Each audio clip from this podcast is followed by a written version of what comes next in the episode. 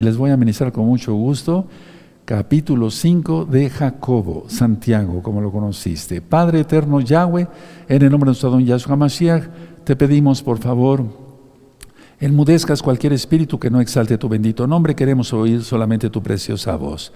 Toda Gabá, muchas gracias Yahshua, nuestro Mesías, Omen, Beomen. Pueden tomar asiento su servidor, doctor Javier Palacios Elorio, Roe, pastor de la Congregación Gozo y Paz en Tehuacán, Puebla, México. Es una congregación mesiánica. Creemos que Yahshua, y así es, es el Mesías. Creemos que Él viene pronto. Creemos que Él dio su vida por nosotros, por su sangre somos salvos, y como somos salvos, guardamos la Torah. ¿Qué es la Torah? La ley, la instrucción de Elohim, de Dios para su pueblo. Guardar el Shabbat, comer kosher, pueden buscarlo en recta final 38, etcétera, etcétera, etcétera. Te vas a gozar si revisas los videos de este canal, hay mucho material, hay cómo educar a los hijos, cómo llevar la economía sana, finanzas sanas, matrimonio, etcétera, etcétera, y temas médicos también. Voy a pasar de este lado del altar, hace aproximadamente tres horas encendí el incienso, delante del nombre bendito de Yahweh, hice oración por la amada casa de Judá, para que se entienda por los judíos, como tú lo has conocido, la casa de Judá, los Yehudim, para todos los israelitas, la casa de Israel, y por las naciones todas, y desde luego por la amada Keilah local y mundial de gozo y paz. Me inclino porque está el nombre bendito del Todopoderoso Yahweh. Vamos a aprender mucho este, este bello día, hermanos. Miren, Hoy es día miércoles 30 de marzo del año 2022 y estamos a, ¿qué? Miércoles, jueves, viernes, tres días de que inicia el año hebreo, el año de Shemitah, el año sabático. Es un año muy importante porque Yahshua, en un año como este, que ya va a iniciar, él se manifestó como el Mesías y leyó en la sinagoga, en la Keilah, el rollo de la Torah y la Haftarah, con Isaías capítulo 61 y por eso en Lucas 4 está registrado ese, ese suceso maravilloso. Y Yahshua dice, he venido para anunciar el año agradable del Señor, del Adón. ¿Cuál es el año agradable? Shemitah, año sabático. Por eso es tan importante, porque la bestia, Yahshua Mashiach le reprende, el antimashiach, tú lo conociste como anticristo, es prácticamente seguro que aunque su espíritu ya está operando fuertemente por todo lo que estamos viendo en el mundo, es muy probable que se manifieste en este Shemitah como hemos venido ministrando en esta congregación. Bueno, entonces por eso es muy importante estar al tanto de todo, amado Sahim. ¿Qué dice el capítulo 5 de Jacobo? Habla, voy resumiendo, sobre los comerciantes ricos sobre las riquezas acumuladas, sobre la importancia de compartir, sobre la riqueza acumulada y que esta riqueza acumulada trae preocupación. Habla de que la riqueza acumulada, como generalmente no es lícita, es decir, no es bien hecha, termina en destrucción y resulta en una condenación, se pierde la vida. O sea, en pocas palabras, más bien, no se logra la vida eterna. Entonces, por eso eh, Jacobo, como discípulo de Yahshua, dice, ahora escuchen ricos, lo dice fuerte. Vamos a ver entonces el capítulo 5, verso 1 de Jacobo. Tú lo conociste como Santiago.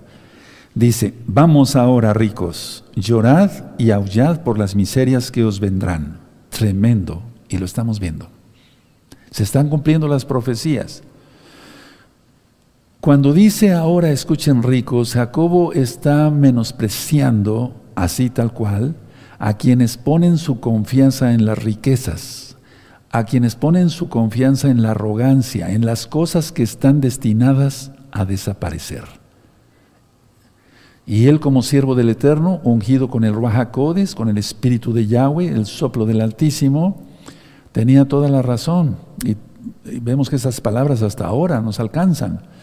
Él menosprecia a quienes ponen su confianza eh, arrogante en las riquezas, en todo lo que es acumulado. Porque todo eso está destinado a desaparecer. Por eso dice, llorad y aullad. Aullan los perros, ¿no? Llorad y aullad, y los lobos. ¿Qué quiere decir esto? Aquí quiere decir, ¿qué quiere decir Jacobo con esto? Romper en llanto. Romper en llanto. Ahora, yo conozco, he conocido mucha gente muy rica que ha perdido su riqueza. Y ciertamente han roto en llanto, desgraciadamente han caído en depresión y desgraciadamente muchos se han suicidado. Entonces, el dinero solamente trae alegría temporal, no gozo. La alegría, sinja en hebreo, significa algo corto. Aunque muchas veces la palabra sinja, alegría, aparece en el hebreo original lógico de la Biblia, del Tanaj, sobre todo en el antiguo pacto.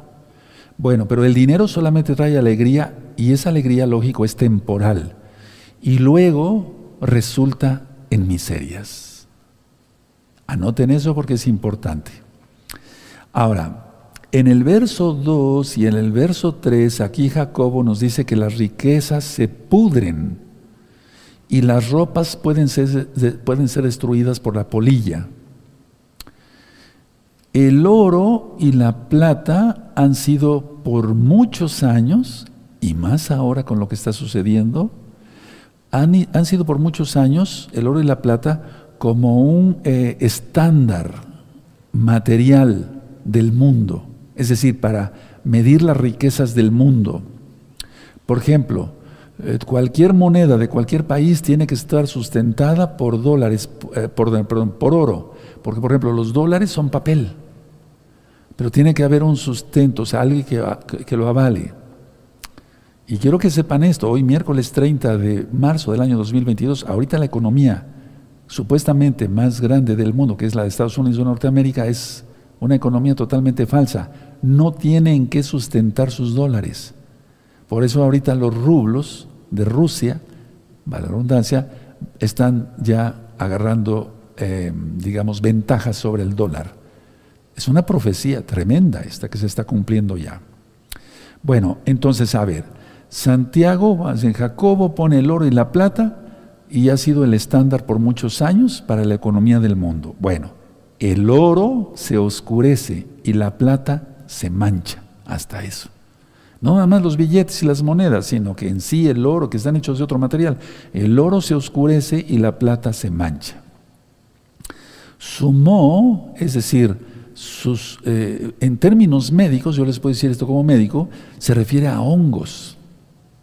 Entonces los hongos no solamente van a atacar los billetes, las monedas, sino el mismo oro y la misma plata.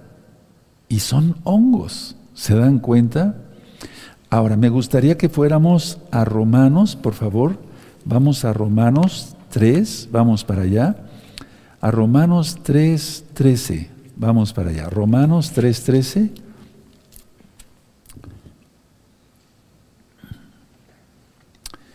En Romanos 3, 13, yo puse esta cita, les voy a explicar por qué. 3.13. Sepulcro abierto es su garganta, con su lengua engañan veneno de áspides hay debajo de sus labios. ¿Y por qué puse eso? Como si fuera de chisme, no. O sea, la situación es esta, que las riquezas generalmente son mal hechas, es decir, abusando de otras personas, abusando del prójimo. Pero también lo puse porque el veneno de la avaricia carcome a las personas. ¿Cuántos casos de cáncer provocados por avaricia. Y es algo de lo que también vamos a platicar el próximo miércoles, pero ya como médico. Ahora, va a servir como combustible, o sirve en sí como combustible, a los, a los perdidos. Eso es acumular tesoros. Entonces vamos otra vez ahí a la carta de Jacobo, capítulo 5, y vamos a ver, el, vamos a leer el verso, amados, por favor, el verso 12 y 3. Sean todos bienvenidos, aleluya. Dice, vuestras riquezas están podridas, ¿te das cuenta? Y vuestras ropas están comidas por polilla o de polilla. Es decir, que las ropas más esplendorosas que ha habido en toda la historia de la humanidad son comidas por polilla y las riquezas podridas, así como está escrito, así como lo oímos, como lo leímos. El verso 3 dice, vuestro oro y plata están enmohecidos y su moho testificará contra vosotros y devorará del todo vuestras carnes como fuego. ¿Se dan cuenta? O sea, eso va a servir como combustible. Y entonces la gente acaba con un carcoma, con un sarcoma, con un cáncer de huesos inclusive. Voy a volver a leer, vestid vuestro oro y plata, el 3, están enmohecidos y su moho testificará contra vosotros y devorará de todo vuestro, eh, vuestras carnes como fuego. Habéis acumulado tesoros para los días postreros. Tremendo. Y eso te remite a las, a las palabras de nuestro don Yahshua en Mateo 6, 19. Ahora, en el verso 4 y en el verso 5, atención, mucha atención por favor, no es la riqueza en sí, amados hermanos, hermanas, no es la riqueza en sí la que está condenada, no, no es la riqueza, porque Abraham fue muy rico. Abraham, Isaac, Jacob, muchos patriarcas también de Israel, que consideramos realmente los tres patriarcas principales. Job fue muy rico. Entonces, no es la riqueza en sí la que está condenada, sino la actitud codiciosa y las horribles acciones, incluyendo el asesinato, por medio de las cuales se obtuvo esa riqueza. O sea, la riqueza no es condenada. Si alguien tiene dinero y lo tiene honradamente, trabajando fuerte, que tenga la bendición del Eterno, eso no es pecado. Pero el, problema es la codicia y las horribles, decía yo, acciones por medio de la cual se obtuvo esa riqueza. Yahshua, quien es Yahweh, escucha en cada segundo los lamentos de los oprimidos. Por ejemplo, de los salarios retenidos, eso es muy común, y de más opresiones eh, hacia un trabajador, porque el trabajador vive de su salario, lógico, de su paga al día. Y entonces si un patrón retiene su salario, cuidado, cuidado. Entonces, Yahshua está escuchando el, el llanto, el, lamento de los oprimidos. Ahora, vamos primero a Mateo 6, 19. Vamos por favor para allá, a Mateo 6, 19. Vamos para allá, amados, con gozo. 6, 19 de Mateo. Estas son recomendaciones de nuestro don Yahshua Mashiach, son mandamientos más bien, no recomendaciones, mandamientos. 6.19. No os hagáis tesoros en la tierra donde la polilla y el orín corrompen y donde ladrones minan y hurtan. ¿Quieres saber qué es el orín? Ve el libro de, el libro de Mateo, está en videos, aquí en este mismo canal. Puedes buscar capítulo 6 y ahí te quedas tantito estudiando el capítulo 6 y ahí explico todo ello. Ahora, Vamos a ir a la bendita Torah, que es la base de toda la Biblia. El que no estudia Torah no entiende nada las palabras de Yahshua HaMashiach, no entiende nada las palabras de los apóstoles, nada, no entiende nada. Levítico 19, vamos a Levítico 19 y el verso 13. Levítico 19 y verso 13, búsquenlo rápido, con ánimo, con gozo, eso. Muy bien, anoten la cita y la buscan rápido, perfecto. ¿Ya tiene Levítico 19, 13? Perfecto. No oprimirás a tu prójimo, ni le robarás, no retendrás el salario del jornalero en tu casa hasta la mañana. Es decir, no lo retendrás. Hay que pagarles. Si trabajan los hermanos, por ejemplo, con nosotros, hay que darles su paga y a tiempo. Vamos a Deuteronomio 24. Vamos a Deuteronomio 24. No hay por qué retener es que así maneja la gente, que es, aquí en México llamamos tranza, jinetean el dinero para ganar más, pero después lo perderán todo. Eso dice la palabra del Eterno y lo creemos. Mateo 24, verso 15. En su día le dará su jornal, y no se pondrá el sol sin dárselo, o sea, su paga a los trabajadores, pues es pobre, y con él sustenta su vida, para que no clame contra ti a Yahweh y sea en ti pecado. Tremendo. Lógico que la Torah está hablando al pueblo de Israel, pero es una enseñanza para todo el mundo. Porque por eso nos puso como Koanín, como maestros. Aunque yo sé poco, lo humilde que sé de Torah te lo comparto. Ahora, vamos a Proverbios 3, vamos a Proverbios 3, vamos para allá. Entonces no tenemos por qué retener si tienes algún trabajador, sea o no hermano en Yahshua, se le tiene que pagar a tiempo. Proverbios 3, verso 27 y 28, porque si no, imagínate qué tropezadero, qué, qué ejemplo. Proverbios 3, verso 27 y 28. Dice así, no te niegues a hacer el bien a quien es debido, cuando tuvieres poder para hacerlo. Tremendo, ¿verdad? 28, no digas a tu prójimo, prójimo, anda y vuelve y mañana te daré, cuando tienes contigo que darle. Eso es cuando alguien se acerca y pide ayuda, no negársela, porque si se, se tiene para prestarle a alguien, hay que hacerlo de corazón. Bueno, ahora vamos al libro de Amós, por favor. Estos libros de profetas ya están ministrados, explicados en este mismo canal. Vamos al libro de Amós y vamos a buscar el, el capítulo 8, em, el capítulo 8 y vamos a ver el verso 4 al 6. Amós 8, 4 al 6. Ya está explicado, es que explotaban aquel tiempo a sus hermanos. Nosotros no tenemos que hacer eso, ni aunque no sean hermanos, hay que pagarles a tiempo. Amós 8, verso 4. Oíd esto los que explotáis a los menesterosos y arruináis a los pobres de la tierra, diciendo, el verso 5, cuando pasará el mes, y venderemos el trigo y la semana y, la semana y abriremos los graneros del pan y achicaremos la medida y subiremos el precio y falsearemos con engaño la balanza eso está prohibido en la Torah. Para comprar, para, perdón, para comprar los pobres por dinero y los necesitados por un par de zapatos y venderemos los desechos del trigo. 7. Yahweh juró por la gloria de Jacob, no me olvidaré jamás de todas sus obras. 8. No se estremecerá la tierra sobre esto, no llorará todo habitante de ella, subirá toda como un río y crecerá y mermerá como el río de Egipto. Es decir, viene ruina para aquellos que hacen esto. Ahora vamos a Malaquías, Malají, que quiere decir mi mensajero, no es un nombre propio para los nuevecitos de un, de un profeta, sino nada, no se sabe el nombre del profeta, simplemente dice Malají, mi mensajero, pero no, no aclara quién es. Es antes de el Brit Hadashah, del nuevo pacto. Malaquías 3, en el verso 5. Búsquenlo, los espero, bendito es el abacados. Qué bueno que están conectados. Vamos a aprender mucho sobre la oración del justo. Puede mucho.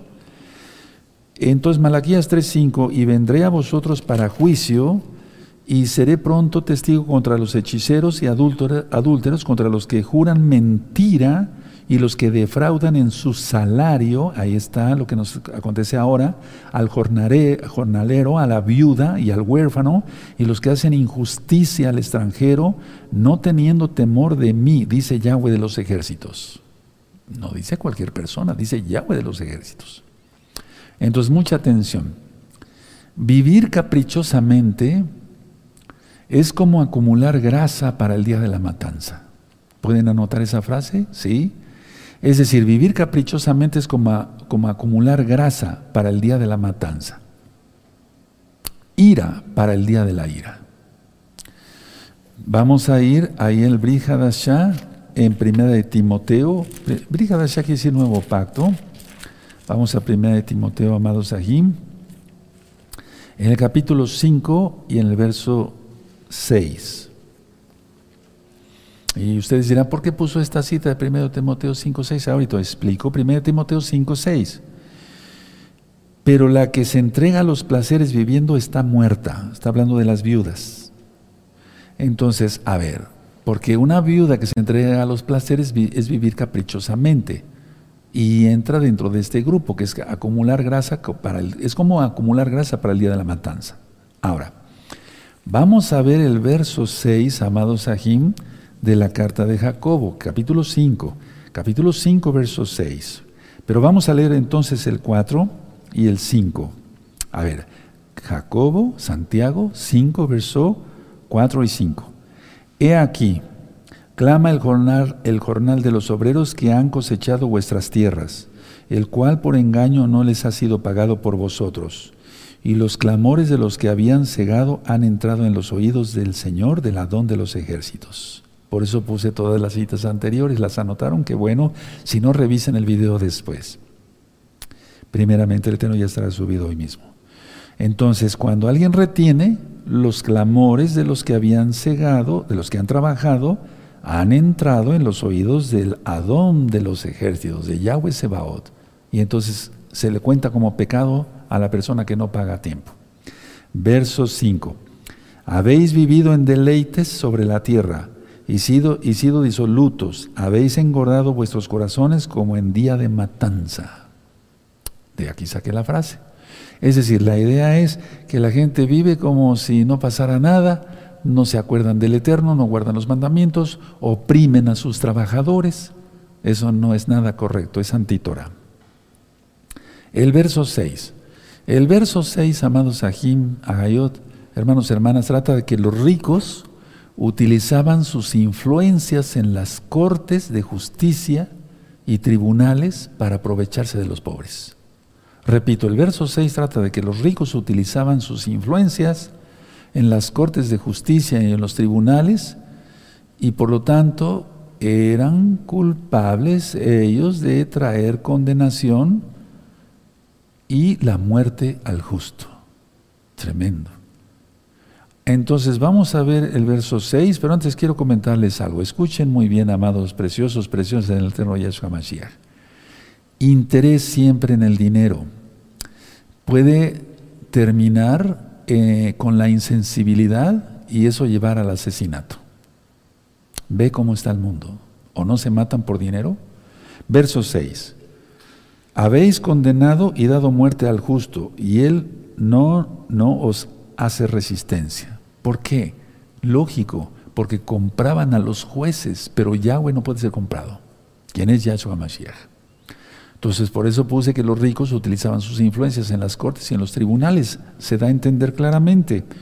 Porque dice aquí, el verso 6, habéis condenado y dado muerte al justo, y él no os hace resistencia. Entonces mueven sus influencias, eso como aquel que paga jueces, compra abogados y demás, y de todas maneras se hace una injusticia. Pero el Eterno ve todo y Él viene pronto. Es lo que está diciendo aquí Jacobo, lo vamos a leer en los próximos versos. Les está diciendo, tengan cuidado porque si no se arrepienten, viene el Adón, viene el Señor, Yahshua Gamashia, cuidado.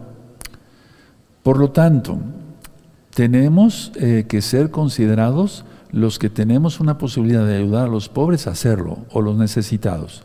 Compartir para gloria de Yahweh, no para gloria nuestra. Compartir para el bien de otros. Se es feliz así si se hace eso, hermanos. Ahora, el verso 7. Aquí se ve que probablemente las caras de los oyentes cambiaron. ¿Se acuerdan el capítulo 4? Yo dije que él, eh, Jacobo, estaba enojado, porque el, capítulo 3 termina con palabras eh, eh, de shalom, pero en el verso 4 dice pleitos, guerras, disensiones, etc. Y aquí también los está reprendiendo en el capítulo 5, pero es muy seguro que Jacobo vio la cara de los oyentes, vamos, me refiero, aunque es una carta, le han eh, llegado eh, noticias, porque las cartas no crees que fueron escritas de una sola vez, no, enviaban, mensajeros. Entonces, por eso digo que es muy probable que haya visto la cara, o se haya imaginado, o haya tenido una visión de parte del Eterno de cómo eran las caras de los eh, que estaban escuchando su carta, y por eso aquí ya les llama hermanos. ¿Se acuerdan en el capítulo 4? Les dice, oh almas adúlteras. Se las suelta así con todo, como decimos. Pero aquí no, vamos a ver el verso 7. Dice así, por tanto, hermanos, ¿se dan cuenta? ¿Verdad? Tened paciencia hasta la venida del Adón, Yahshua HaMashiach, Mirad cómo el labrador espera el precioso fruto de la tierra aguardando con paciencia hasta que reciba la lluvia temprana y tardía. ¿Quién entendía eso? Judíos. Judíos, no lo podía entender un gentil, porque el gentil no sabe qué es la lluvia temprana y la lluvia tardía. Saben de lluvia los campesinos, que son goyim, pero ellos no saben más allá, pero el término de lluvia temprana y tardía es de la Torah. Sí, eso por eso decíamos en el inicio, en el prólogo de esta preciosa carta, que fue para judíos específicamente. Entonces aquí ya utiliza la palabra hermanos y utiliza la palabra paciencia. Entonces vemos, por tanto, hermanos, tener paciencia. Ya les dice hermanos y utilizan la palabra paciencia, señal de que se apaciguó su corazón de Jacobo por inspiración del Bajacodes y entonces Jacobo se preocupa por los desconsolados. La idea es ajustar, ajustar, atención, mucha atención, nadie se duerma, eso es. Es ajustar, ajustar más bien el reloj del ánimo de uno. A eso se refiere. Sí, Jacobo. Voy a, voy a volver a repetir la frase, la idea más bien. Es como ajustar, ajustar el reloj del ánimo de uno y decir, viene Yahshua. A ver, ¿lo has pensado? Vamos a festejar los Hashanah en tres días.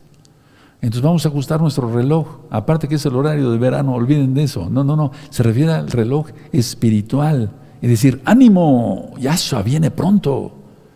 Año de Shemitah. Y mira cómo está el mundo de cabeza. Sí, repito, la idea es ajustar el reloj del ánimo de uno para que corra un largo periodo en cuanto a la paciencia y esperemos la lluvia temprana y la lluvia tardía. Ahora, ¿a qué se refiere Jacobo específicamente?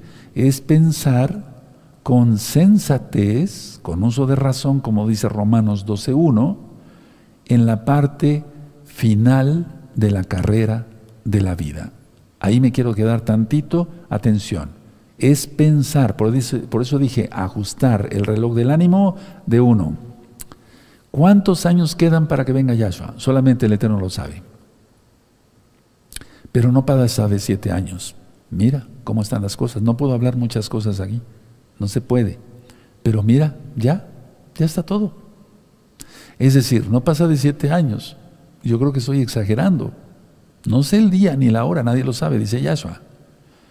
Pero él dice, cuando ocurra esto, cuando ocurra esto, estar alertas, pendientes, porque vengo pronto. Y como ladrón en la noche, y eso ya está explicado en dos videos en este mismo canal.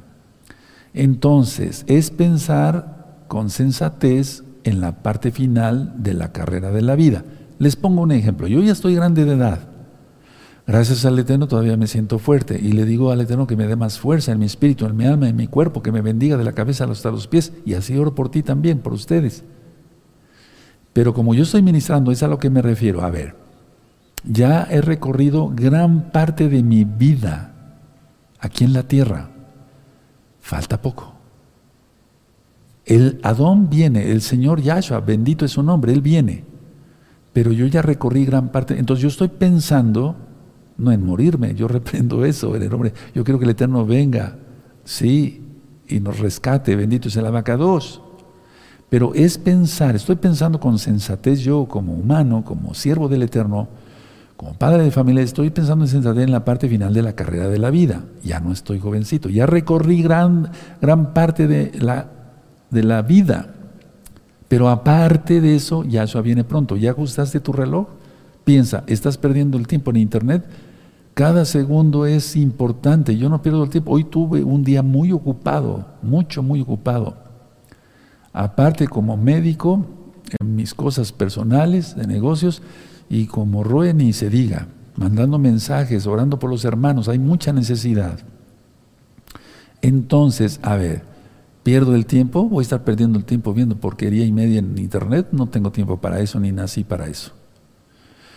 El labrador, hermano, ah, bueno, entonces quiero decir esto, a ver, ¿ya pensaste? Si estás jovencito, piensa, de todas maneras, ¿cuántos años quedan para que venga Yahshua? Si pasas vivo al milenio, aleluya. Y si eres arrebatado, aleluya. De todas maneras es aleluya. Bendito es Yahweh. Si me di a entender, falta poco tiempo. Por eso es muy importante iniciar este año que vamos a iniciar, para la redundancia, el sábado en la noche, el Shemitah, Rosh Rosh Hashanah, inicio de año hebreo, ajustando nuestro reloj. Para los que ya pintamos canas, o si te las pintas, bueno, esa es tu situación, pero ya tienes canas. Sí, entonces pensemos, ya no queda tiempo para todos, para todos. Pero viene la vida eterna en Yahshua. O pasar al milenio. Aleluya. Yo estoy pensando así cada segundo de mi vida, es un decir. Lo demuestro con mis actitudes. Aquí les está diciendo Jacobo también que el labrador con paciencia, el campesino con paciencia espera la lluvia y espera la cosecha. Ahora, seamos honestos, por ejemplo, en mi caso, a ver, el Eterno me apartó por su inmensa compasión, siendo indigno, me bendijo, me ungió, bendito es el Eterno, a ti también, pero permítame hablar un poco de mí, no para orgullo, sino para que veas que los tiempos ya no son nada. Estoy viendo la cosecha ya de mi trabajo, la gloria es para el Eterno, porque Él es el que agrega a los que han de ser salvos, eso dice el libro de los Hechos, es la palabra del Eterno, inspirada por el Ruajacodes, y lo creo. Estoy viendo la cosecha. ¿Qué tiempo más queda? Tiene, todavía hay una comisión que yo tengo que cumplir aquí, en esta tierra. Sí, yo lo sé, sí, es profecía, y no estoy loco. Y no es por inventario, para creerme el grande, no, el único grande es Yahshua Mashiach. Pero ya no falta nada. Y entonces yo estoy viendo la cosecha. Ayer atendí cantidad de hermanos nuevecitos y nuevecitas que vinieron del interior de la República Mexicana Estoy viendo la cosecha a nivel mundial. No soy el único que ha sembrado semilla. Somos un grupo muy grande de hermanos de gozo y paz. Y la gloria solamente es para el Eterno.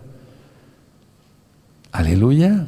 Entonces te das cuenta, el tiempo ya no es nada, nada.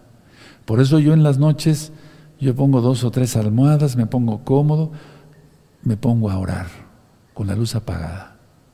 Me pongo a orar en silencio, a orar en comunión. No hay tiempo para otra cosa. Recibir palabra, mensajes del Bajacodes, mensajes del cielo. El verso 8, hermanos, habla, habla sobre la paciencia, atención, y la persistencia. Porque es fácil llegar, la cosa es sostenerse. Entonces habla de la paciencia y la persistencia. Hoy falta poco. Aleluya, no falta nada. Verso 8. Tened también vosotros paciencia y afirmad, ahí está, persistencia, vuestros corazones, porque la venida del Adón se acerca. Uf, eso fue escrito hace dos mil años, ¿qué podemos decir ahora? ¿Verdad? Tú me entiendes muy bien, aleluya, eres inteligente, son inteligentes. Entonces, todos a estar en santidad total. Yahshua viene pronto. Verso 9 no quejarse. Hay esperanza que Yahshua viene. Por lo tanto, tenemos que tener una buena conducta y tenemos que estar en armonía con Yahweh y con los hermanos, en santidad. De eso trata el verso 9. Dice el verso 9, hermanos, no os quejéis unos contra otros, para que no seáis condenados. Sea aquí el juez está delante de la puerta. Aleluya. ¿Quién es el juez? Yahshua Mashiach. Él es juez, él es juez, él es Cohen, él es el rey de reyes. Señor de señores, y Él viene pronto. ¿Estás guardando los mandamientos o los mandamientos de Roma y de Egipto? Porque el día de reposo es el Shabbat, no el domingo. Las fiestas son como la que viene. Las que vienen, Pesach, no Navidad y Año Nuevo, Año Nuevo Romano y días paganos del diablo. No.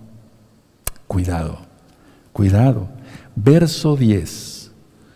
Habla sobre los profetas. Miren, Hermanos míos, dice, tomad como ejemplo de aflicción y de paciencia a los profetas que hablaron en nombre del Adón, en el nombre de Yahweh. Jeremías, Isaías, etc. Entonces, pone como ejemplo a los profetas. Sigamos el ejemplo de Yahshua, pero por algo dice que sigamos las pisadas de Abraham. ¿Qué hizo Abraham? Creer. ¿Cómo lo demostró? Con sus acciones con sus actos, guardando los mandamientos, porque los demonios creen y tiemblan.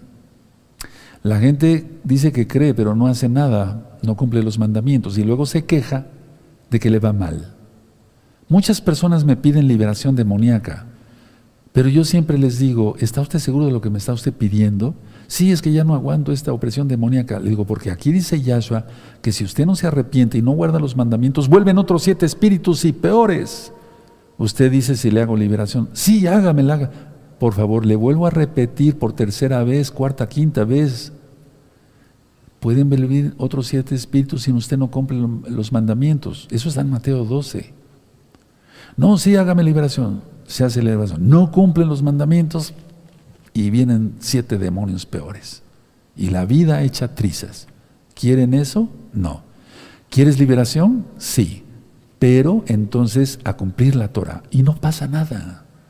Se los digo por experiencia, porque he ministrado miles de miles de miles de miles de miles de miles de miles de almas en liberación. Han, ellos han obedecido a Yahweh y no ha pasado nada. Han sido bendecidos, prosperados en todo, sanados de enfermedades que les decían los médicos que no tenían ninguna cura.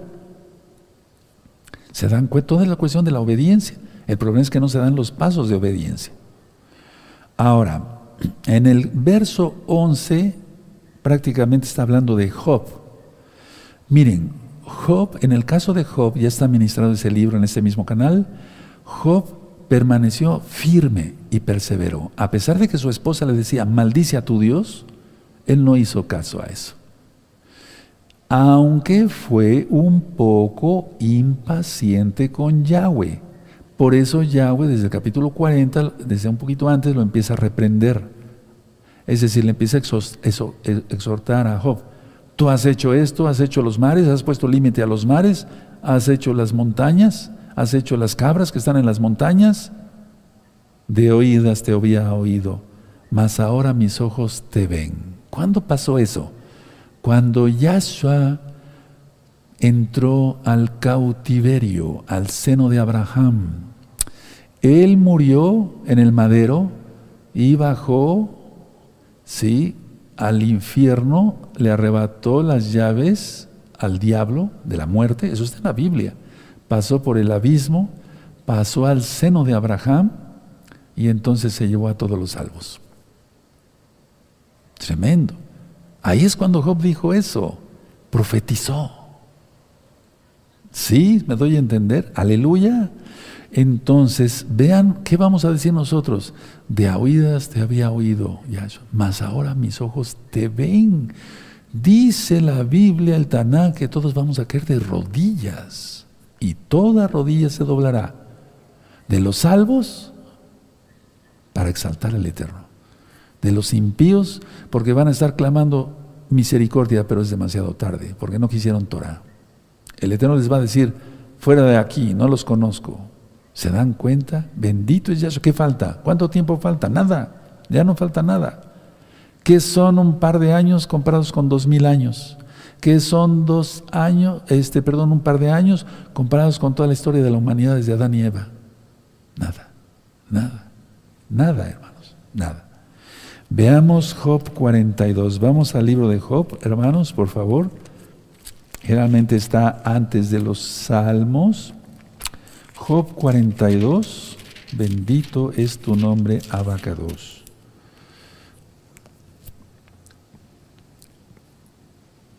Job 42, verso 12. Y bendijo Yahweh el postre estado de Job más que el primero, porque tuvo catorce mil ovejas, seis mil camellos, mil yuntas de bueyes y mil asnas. Eso es terrible, más todo lo que tenía, o todo lo que le dio el Eterno más bien. Una fortuna honrada. Yo leí de un escritor francés, dice así, tras una gran fortuna hay un gran crimen tras una gran fortuna hay un gran crimen. Ya lo he ministrado durante muchos años en varios videos, en varias enseñanzas. Porque un crimen es retener el jornal, el salario del trabajador. Otro crimen es mentir y hacer tranzas con el dinero, tracalerías, truanerías y hasta asesinato. Terrible. Entonces Job, pone el ejemplo de Job, eh, Jacobo, Santiago pues, para que se entienda, hermanos, tenemos que tener mucha, mucha compasión por los nuevecitos, mucha compasión. Nadie nace sabiendo. Y entonces, sí permaneció firme y perseveró, pero sí fue impaciente Job con el Eterno. Ahora vamos a Colosenses, por favor. Vamos a Colosenses, vamos para allá. Colosenses capítulo 1, verso 11. Búsquenlo rápido, con ánimo, con gozo, nada de flojera. Vámonos rápido todos. Anoten la cita y vámonos rápido a buscarla. Con ánimo, con gozo. Falta poco tiempo. Yahshua viene pronto. Colosenses 1, verso 11. Fortalecidos con todo poder, conforme a la potencia de su cabo, de su gloria, para toda qué? Paciencia y longanimidad. Es decir, a ver, el poder no es tanto el poder en fuerza, ¿no? Nada más también tener paciencia. Eso es poder del Eterno, tener paciencia. Que tus familiares ya no te hablan y te dicen groserías porque guardas el Shabbat, no importa, ten paciencia, tienes el poder. Vas a soportar eso y más. Aleluya. Bendito es el abacados. Y no quejarse, como ya lo vimos, que es recomendación del Ruacodes a través de Jacobo. Entonces, a ver, vamos a ver la carta de Jacobo, capítulo 5, Santiago, capítulo 5, Jacobo 5, 11. He aquí tenemos, por muy dichosos los que sufren, habéis oído de la paciencia de Job y habéis visto el fin del Adón, que el Adón es muy compasivo o misericordioso y compasivo, es muy bueno y lo bendijo más de lo que tenía. Por eso lo está aquí. Pero tenemos que tener paciencia. El que es impaciente, no logra nada. La paciencia es un fruto del Rahakodis. Gálatas 6. Entonces seamos así.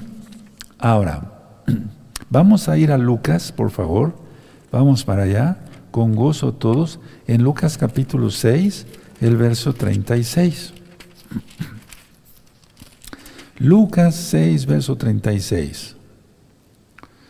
¿Ha sido misericordioso, compasivo el Eterno con nosotros? Sí. Hagamos eso lo mismo con otros. Mientras la buscan, voy a tomar un poco de agua. Toda vaya su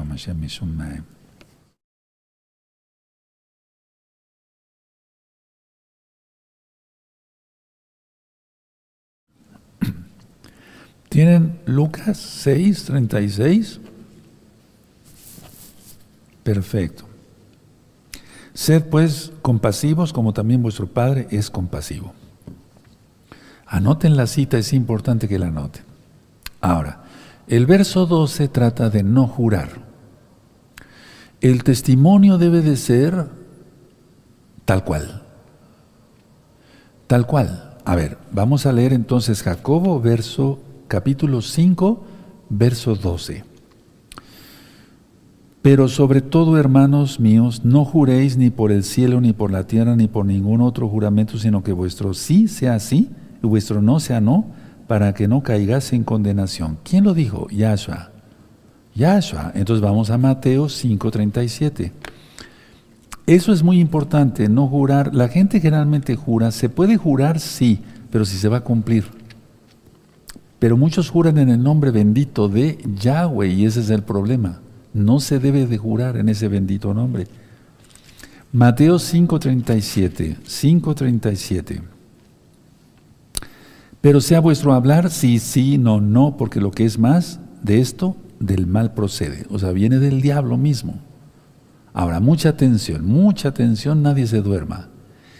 El pronto regreso de Yahshua, dije bien, el pronto regreso de Yahshua el juez que está a la puerta, como ya leímos en el verso 9, es una motivación suficiente, más que suficiente, para practicar la honestidad. Si has estado haciendo cosas ilícitas, hoy es tiempo de arrepentirse. Rápido, dejar todo pecado. Estás siendo deshonesto con tu esposa, estás viendo mujeres desnudas en internet. Eso es deshonestidad. Aparte es adulterio. Y voy a dar un tema tan importante sobre eso, palabras de Yahshua Mashiach, que se queda uno perplejo. Lo que pide el Eterno es santidad total. Y entonces vemos cosecha, vemos bendición, por los frutos los conoceréis. Es muy importante eso. Entonces, repito, el pronto, pronto, muy pronto regreso de Yahshua, el juez que está a la puerta, lo vimos en el verso 9, es motivación más que suficiente para practicar la honestidad y la confianza no sea que se caiga en condenación. Entonces, no te impacientes, tenemos que ser pacientes. Yahshua viene pronto. Y entonces tenemos que ser honestos en todos. Hay un libro, en todas las cosas, hay un libro que le titulé 20 características de un salvo. Véanlo, descárguenlo de la página gozo y. Todo el material es gratuito. Entonces vamos a leer, amados, el verso 12. Otra vez. Pero sobre todo, hermanos míos, no juréis ni por el cielo, ni por la tierra, ni por ningún otro juramento, sino que vuestro sí sea sí y vuestro no sea no, para que no caigáis en condenación. Verso 13. Entonces la idea es ser santos totales. Verso 13. Atención porque vamos a entrar a algo bien hermoso. Todo es hermoso, ¿eh? todas las recomendaciones, eh, mandamientos son hermosos. La ayuda más grande que cualquier mesiánico puede ofrecer a otro es la oración fiel. La ayuda, repito para que vayan anotando, hermanos, hermanas preciosos, preciosos en la eterno Yahshua. La ayuda más grande que cualquier mesiánico o todo mesiánico verdadero puede ofrecer a otro o a otra es la oración fiel. Porque si se es fiel al Eterno, por su inmensa compasión el Eterno nos escucha. Bendito es el nombre de Yahweh. Atención, mucha atención. Escuchen muy bien esto, hermanos, hermanas. Es recurrir al Todopoderoso para resolver cualquier cosa que parezca imposible en favor del hermano o de la hermana. Voy a volver a repetir, es acudir, recurrir al Todopoderoso para resolver cualquier cosa que parezca imposible en favor del hermano o de la hermana. Eso es precioso. Pues cuando a mí me piden oración, es algo hermoso para mí, porque ellos, eh, los hermanos, tú estás teniendo confianza en Yahweh primeramente. ¿Quién es Yahshua Mashiach? Y estás teniendo confianza, eso es muy importante. Que yo no le fallo al Eterno y que me guardo en santidad, porque si entonces, ¿qué clase de hipócrita sería yo estar haciendo cosas indebidas? Tú tuvieras la confianza para hable, dígale al Roe, por favor, que ore por esto. Este hermano se enfermó, al otro hermano le pasa esto, hay esta situación aquí, hay esta situación allá. Hoy oré por República Dominicana los hermanos están pasando una situación importante, no puedo decir de qué. Entonces, la idea es esta. Tenemos que, vamos a recurrir al Todopoderoso y pedirle que resuelva cualquier cosa que parezca imposible, ¿no? En favor de los hermanos. Pero dije yo que tiene que ser una oración fiel, entonces yo tengo que ser fiel al Eterno, y tú también, ustedes también, y tengo que ser eh, santo totalmente, o sea, y de esa manera tú tienes confianza en Yahweh y tú tienes confianza en mí, un servidor, o en los hermanos, en los ancianos, y dices, en los roín, en los pastores, y quiero que ore por mí. Pero imagínate un, un siervo, entre comillas, del Eterno que no sirve para nada, es un inútil, no ora, no clama, no gime, pues, ¿cómo va a orar por los demás? Se, necesitan, yo lo ministré en el cursos, los dos cursos de oración, horas de oración, clamar al Eterno. Sino qué clase de hipócritas, mandar telegramas y cuando ora por mí, ¿qué va a orar? Ni ora, no ora nadie. Es un decir, eso de nadie, ¿no? Ahora, mucha atención. ¿Qué se necesita aparte de para orar por alguien que tiene una necesidad? Sensibilidad a las necesidades de los demás. Sensibilidad a las necesidades de los demás. Si no se tiene eso, ¿qué va a orar una persona? Por eso dice la oración del justo, y a eso vamos, puede mucho. A ver, entonces vamos a ver, vamos a ir armando entonces la idea. Yo dije, y ustedes anotaron, ¿verdad? La ayuda más grande que cualquier mesiánico verdadero puede ofrecer a otro es la oración fiel. Entendemos que es fiel al Eterno y entonces se guarda en santidad. Es recurrir al Todopoderoso para resolver cualquier cosa que parezca imposible en favor de los hermanos. ¿Qué se necesita? sensibilidad a la necesidad de los demás. Porque si no tiene sentimientos y está cauterizado, pues que va a orar por los demás. Se necesita otra cosa, anótenlo. Involucrarse en las necesidades de otros, no por chisme, es que nos avisan los hermanos. Hay esta necesidad en estos hermanos. O díganle al rey Palacios que ore, por favor. Entonces, involucrarse en las necesidades de otros y reconocer la importancia de sus necesidades. Si no, no, no, no, no, no hay nada. No hay, no, no, no, no hay respuesta del Eterno.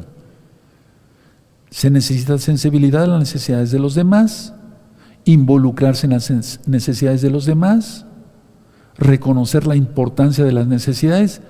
Créanme que yo lo tomo en cuenta. Cuando un anciano me dice, de nuestros hermanos preciosos ancianos, me dicen, Roe, habló esta hermana y dice que quiere oración. ¿Cómo se llama? Y anoto su nombre. Dice que necesita esto. Tomo las cosas en serio. ¿Qué más? Eh, otro anciano me dice, Roe, esto. O el Roe Luis me dice, esto. Pidieron oración por eso. Perfecto. O cualquier hermano que de, cualquier, de cualquier parte del mundo de gozo y paz. Entonces yo me pongo a orar en serio y luego le digo a los ancianos o al rey Luis, por favor, háblale a este hermano o yo mismo le mando un audio. Ya oré por ti. ¿De acuerdo? Hay muchísimo que hacer. No hay tiempo para perder. Queda poco tiempo. Ya eso viene pronto.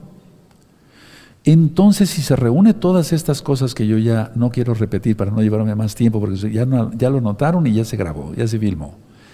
Entonces es cuando la oración del justo puede mucho.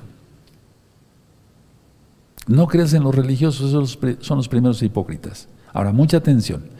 Hay muchas necesidades de oración y muchas razones para exaltar. Si oramos por un hermano y está muy enfermo y muere, bueno, podemos llorar, de eso no habría problema.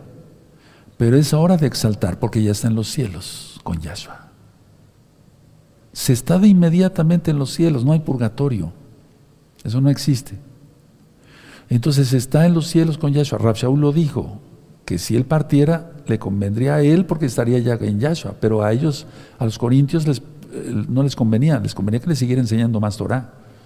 Entonces, repito, hay muchas necesidades de oración, pero hay muchos más razones para exaltar, ¿sí o no? Y vamos a hacer una recopilación de algunas ideas en Rosh Hashanah. Porque es más lo que hemos reído que llorado, ¿sí o no? El sufrimiento debería traer oración. El estar bien debería traer oración. Es decir, la respuesta a nuestras necesidades debería traer oración y exaltación. A ver, repito, el sufrimiento, una necesidad, tiene que, debe traer oración. Y la respuesta a nuestras oraciones, a nuestras necesidades, debe traer exaltación, aunque podemos, yo lo hago, exaltar al Eterno cuando pido por ustedes. Y es cuando se ve más resultado. Pero tengo que tener lo anterior. ¿Lo tienes? Qué bueno. Ora por los demás. ¿No lo tienes? Vuélvete un santo. Ahora vamos a Romanos, por favor. Vamos a la carta a los Romanos. ¿Se dan, cuenta, ¿Se dan cuenta cuántas cosas necesitamos tener cuando se dice, y la oración del justo puede mucho? Tremendo. Romanos 15, verso 9. ¿Ya lo tienen? Perfecto. Y para que los gentiles glorifiquen a Yahweh por su compasión, como está escrito, por tanto yo te confesaré entre los gentiles y cantaré a tu nombre. Tremendo, ¿verdad? Muchos eh, que no guardan Torah me piden oración. Los pacientes, por ejemplo, yo oro por ellos. El Eterno les ha concedido milagros y unos ya están con nosotros en el mundo de gozo y paz. Otros no han querido nada. Ahora vamos a 1 Corintios, hermanos, 1 Corintios 14. 1 Corintios 14, verso 15. Y entonces es ahí cuando también podemos orar con el Espíritu en clamor. Hay tanta necesidad, hermanos. 1 Corintios 14, les dije, 15. Que pues oraré con el Espíritu, pero oraré también con el entendimiento. Cantaré con el Espíritu, pero cantaré también con el entendimiento. Aleluya. Eso es cantar, orar en el Espíritu. Vean una enseñanza, el don de lenguas. No creas que es el bibi bababú de los picapiedra. No, no, no, no, no, no. Es real, pero explicado con la Biblia, en este canal, Gozo y Paz. ¿De acuerdo? Vamos a Efesios. Efesios 5, verso 19. ¿Tú crees que puede tener alguien donde lenguas guardando el domingo? La Navidad Año Nuevo Romano, poniendo su arbolito de Navidad. Todo el significado que tiene el arbolito de Navidad. ¿Tú crees que va a tener donde lenguas del Ruaja Codes? No, hombre, ni de chiste. Es una vacilada del diablo.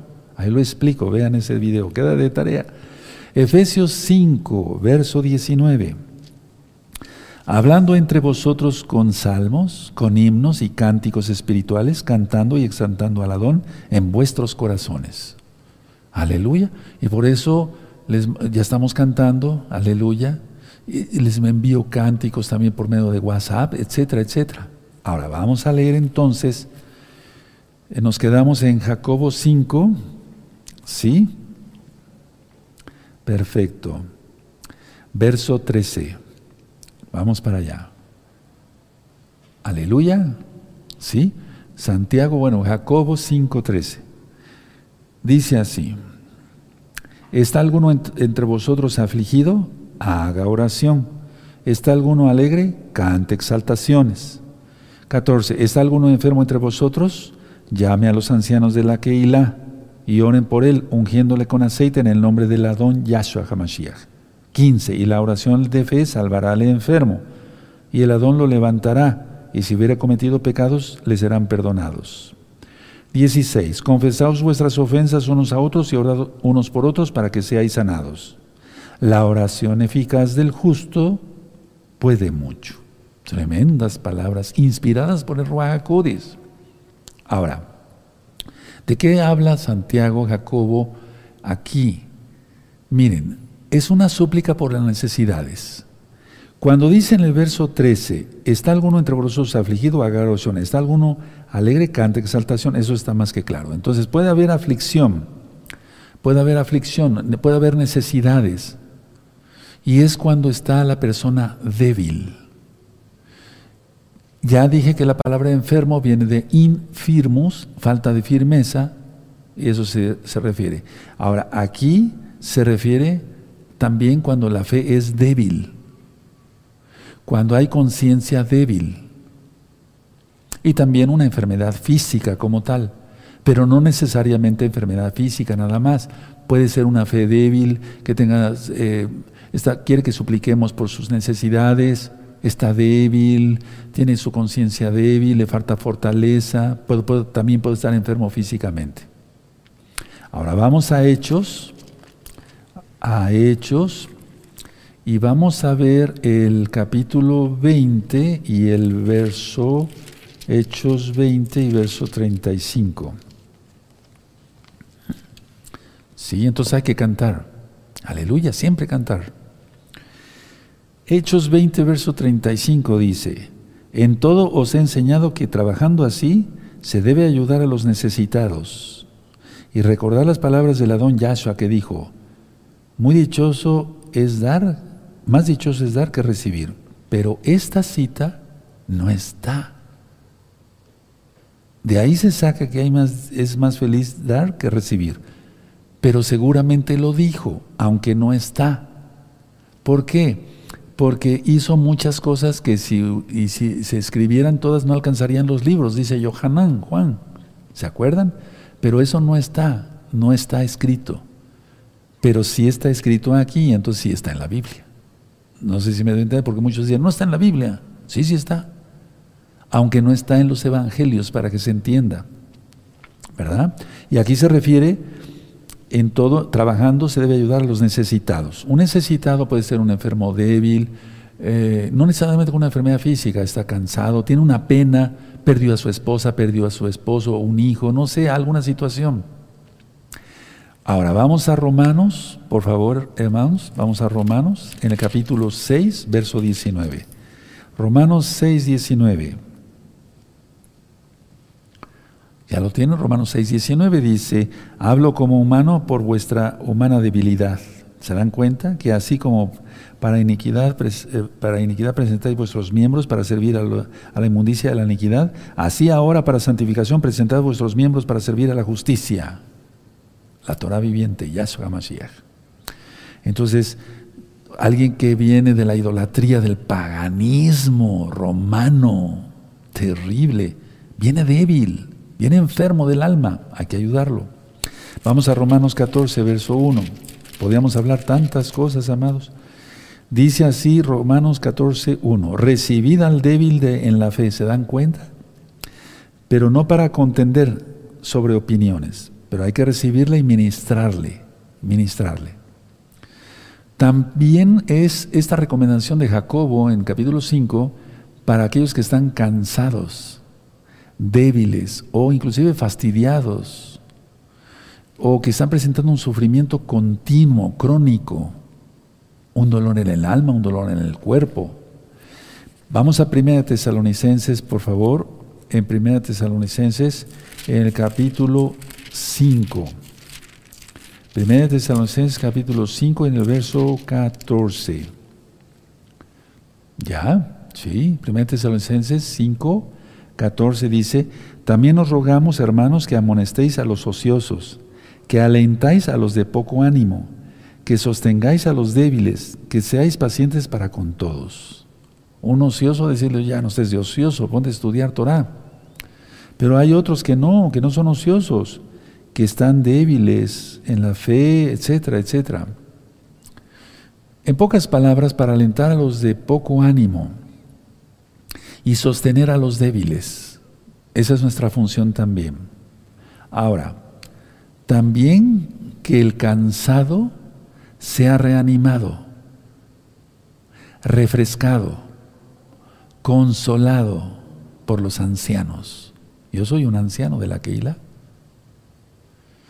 Ayer vinieron varios hermanos y hermanas preciosos con unos bebés preciosos, les dije que cuiden mucho a sus hijitos. Eso es, los guarden, eh, los, les expliquen la Torah desde nenitos. Y muchos pues venían cansados tal vez por el viaje, además, no hombre, pero una vez empezamos a exaltar, bendito es Yahweh, ¿verdad? ¿Dónde quedó el cansancio? Bendito es el abacados. Sí. Nada de derrota espiritual. Eh, la idea de Jacobo es nada de derrota espiritual, nada. Liberación de todo mal por medio del arrepentimiento y el perdón de pecados. De eso trata. Vamos a ver cómo dice aquí, ¿de acuerdo?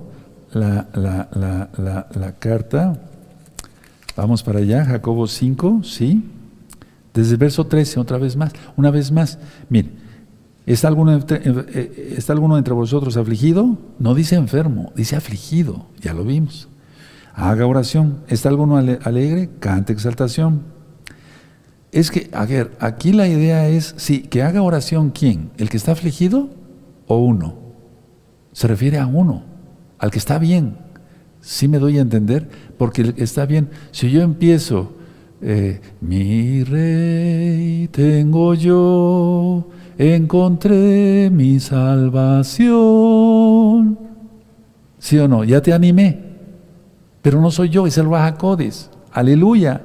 Entonces, ¿está alguno entre vosotros afligido? Haga oración. Lógico, tiene que hacer también oración, pero viene tan débil que si mejor le canto al Eterno, Él escucha, el hermano que está afligido, y se motiva. Ese es el secreto de aquí. ¿Está alguno alegre? Cante exaltación. ¿Está alguno enfermo entre vosotros? Llame a los ancianos de la Keilah y oren por él, mugiéndole con aceite en el nombre del Adón y la oración de fe salvará al enfermo y el, Eterno lo levantará. Y si hubiere cometidos, cometido pecados, le serán perdonados. ¿Por qué? Porque si viene débil por sus pecados, y yo le digo, mira, vamos a cantar al Eterno. Tú no te la sabes, pero yo sí me la sé, o al menos eso creo. Y entonces empiezo a cantar, mire, tengo. Y entonces él empieza a llorar y dice, quiero dejar esta vida de pecado. A eso se refiere aquí no a la derrota espiritual, liberación de todo mal por medio del arrepentimiento, liberación de todo mal por medio del arrepentimiento y el perdón de pecados. Eso es lo que está escrito aquí. ¿Verdad que no lo habíamos entendido? Ahora lo entendemos. Bendito es Yahshua Mashiach. Verso 16.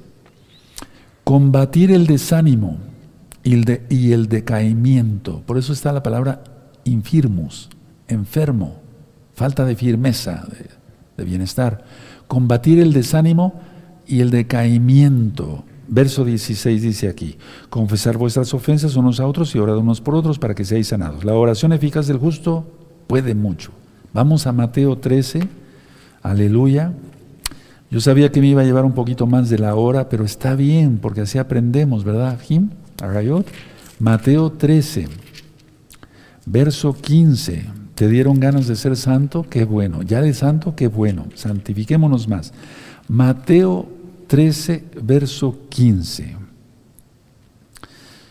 Porque el corazón de este pueblo se ha engrosado y con los oídos oyen pesadamente y han cerrado sus ojos para que no vean con los ojos y vean con los oídos y con el corazón entiendan y se conviertan y yo los sane.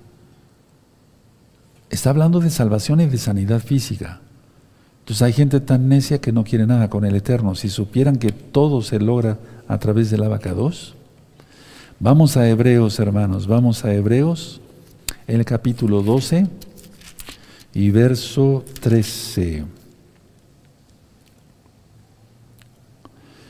Esta cita, me, toda la Biblia me gusta mucho, todo el Tanaj, la Torah, todo, todo, todo. Hebreos 12, verso 13, pero esta cita tiene algo también, claro. 12, 13, y haced sendas derechas para que vuestros pies, para vuestros pies, perdón, para que lo cojo no se salga del camino, sino que sea sanado sendas derechas en la Torah, caminar recto, falta poco tiempo. No mirar para acá, no sé que demos un falseo. Si un esguince físico en un pie, en un tobillo duele, ¿qué no será lo espiritual? Atención. Nosotros ansiamos que venga Yahshua Mashiach, pero también ansiamos la oración, eh, perdón, ansiamos la sanidad de Yahshua a través de un justo. ¿Sí o no? Es decir, cuando tú has estado enfermo, has pedido oración a alguien que está más crecido espiritualmente que tú, y eso está muy bien, hay que hacerlo. Dice aquí a los ancianos llamar. A los ancianos. Tú puedes orar por otra, otro hermano, no, no, no digo que no, pero hay cosas muy específicas donde los ancianos intervenimos. Entonces, la, si ansiamos la, queremos la sanidad física y espiritual, de Yahshua. Pero el Eterno utiliza a los siervos. Ahora, en el verso 17 y el verso 18 de Jacobo 5 cita a Elías. Aquí hay, una, hay unas traducciones que están muy mal hechas.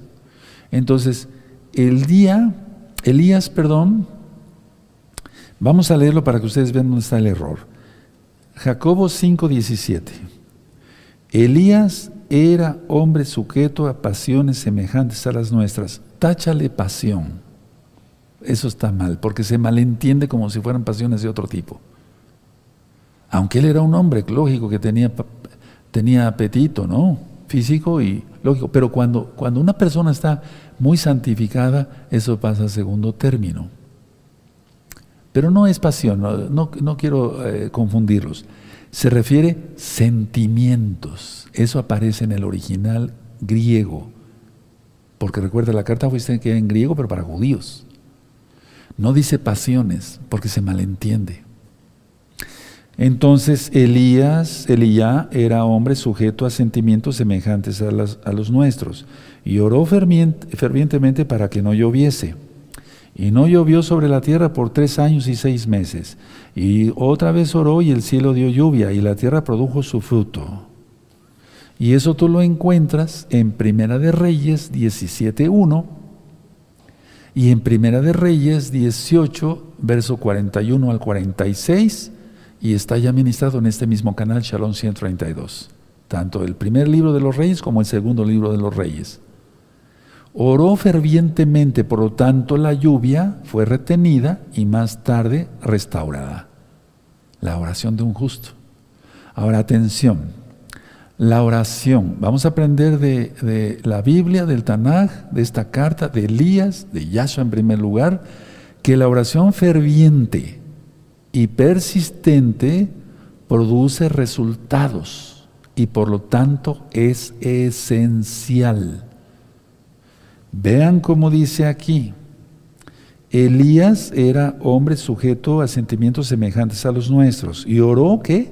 fervientemente, no como a veces algunos oran, casi como muriéndose. No, fervientemente para que no lloviese, y no llovió sobre la tierra por tres años y seis meses. Y oró, y otra vez oró, y el cielo dio lluvia, y la tierra produjo su fruto. Esto tiene un trasfondo, claro, espiritual, tú ya lo sabes. Yo oro, cala lluvia tardía del Ruajacodes y hay mucho fruto y almas convertidas a Yahshua. Ese es el ejemplo. Ese es, eh, es, lo que da aquí a entender claramente lo espiritual. Porque lógico, sabemos que Elías oró, era un hombre santo, justo, ante los ojos de Yahweh, fervientemente, tenía sentimientos iguales a los nuestros, pero él se consagró. Y entonces hubo mucho fruto, porque vino la lluvia. Aleluya. Entonces, la oración que es vacilante, eso lo vimos en el primer capítulo de esta carta de Jacobo, en el verso 6 al 8, la oración que es vacilante, como la ola del mar, no sirve para nada.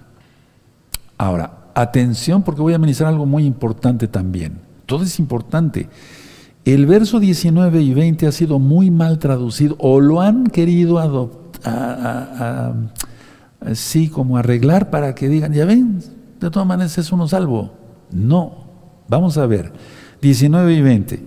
Hermanos, si alguno de entre vosotros se ha extraviado de la verdad y alguno le hace volver, sepa que el que haga volver al pecador del error de su camino, salvará de muerte un alma y cubrirá multitud de pecados. Está bien escrito, lo que pasa es que no se entiende. Lo voy a explicar. Muy importante, se llama En las iglesias cristianas han hecho pedazos esto. Una oveja perdida es sanada o salvada más bien de la destrucción y de sus pecados por volverlo al camino de la Torah. Si es que ya guardaba Torah, que es lo que da a entender aquí, porque eran judíos. Es decir, guardaban Torah. No es para cristianos esto, o de X o Z secta. No, no es, no, no, no, no, no. Es para alguien que guarda Torah. Entonces, repito, una oveja perdida es salvada de la destrucción y sus pecados por, por volverlo al camino. No es salvo por ello, sino por la sangre de Yahshua. Ahora, para aquellos que hacen, porque hay gente que se cansa de esperar, pero entonces no son verdaderos mesiánicos. Para aquellos que se han cansado en el camino, hay que darles ánimo. Muchos dicen, pero es que ya está pasando esto, y ya está pasando el otro, y no viene Yahshua. No somos cristianos para esperar un rapto, ¿verdad? Porque en primer lugar el Eterno, el eterno no rapta a nadie. Y lo del arrebatamiento cristiano es un invento. Eso ya lo dije. Hay un natsal hay cinco videos de una hora y pico cada uno para que los revisen. Si hay un rescate, claro que sí, pero no como lo pinta el cristianismo. Entonces, para aquellos que se han cansado en el camino, hay que darles ánimo. A aquellos que pasan por alguna pena y que se apartan a veces por una pena, hay que traerlos al camino. No necesariamente es un pecado. Alguien, por ejemplo, que perdió a su esposa o a su esposo, a lo mejor ya no se conecta igual a ver los videos, ya no, ya no guarda el Shabbat. Cuidado, cuidado, hay que traerlo al camino. Ahora, los que pecan, atención, voluntariamente y los que atacan la verdad, eso es otra cosa. Es otra cosa. Repito, el que peca voluntariamente ya no hay nada más que hacer por los pecados.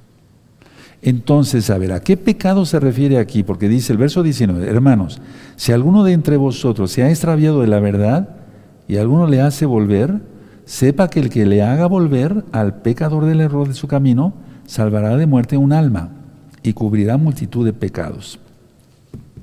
En sí no se refiere exactamente a un pecado como el adulterio, la fornicación, nada de eso, no, porque el que peca así, ya no hay nada más que hacer por los pecados, porque toma por inmunda la sangre de Yahshua. Hebreos 10, verso 26 en adelante. Y no hay más que esperar una horrenda expectación de juicio que ha de devorar a los adversarios. Horrenda cosa es caer en manos del Elohim vivo. Aquí se refiere a una oveja perdida, entonces, hermano, estás triste, si está bien, tu esposa se fue, ya está con el Eterno, ella era mesiánica. Etcétera, etcétera. Mira, te invito, vamos a guardar el Shabbat a mi casa, ven, invítalo, anímalo, de eso se trata aquí. ¿Sí? Pero no de salvar las almas así nada más. Deja tus apuntes, me voy a poner, me voy a ir poniendo de pie. Así que ya tenemos esto. Ahora voy a hacer un resumen y me pongo de pie. Miren, uno, de esta, de esta preciosa carta, porque la terminamos. El capítulo 1, permanecer firmes y en confianza. 2. El capítulo 2, servir con compasión. 3. Hablar con cuidado. 4. Someterse a Yahshua. 5. Y último capítulo, compartir. Fue intensa la carta. Aleluya. Hemos terminado esta carta, preciosa carta inspirada por el Ruach HaKodesh de Yahshua HaMashiach. Bendito eres Abacado. Me inclino porque está el nombre de Yahweh, el nombre que es sobre todo nombre. Vamos a dar toda Gabá. Padre eterno, te damos toda Gabá porque eres bueno. Y siempre te estamos pidiendo, Padre, ahora queremos cantarte. Cantarte de alegría, de gozo, porque nos has rescatado de las tinieblas. Y ahora estamos aquí para servirte. En el nombre bendito y poderoso de Yahshua HaMashiach, Amén. Veo, men, bendito es el abacados, recibe esa exaltación.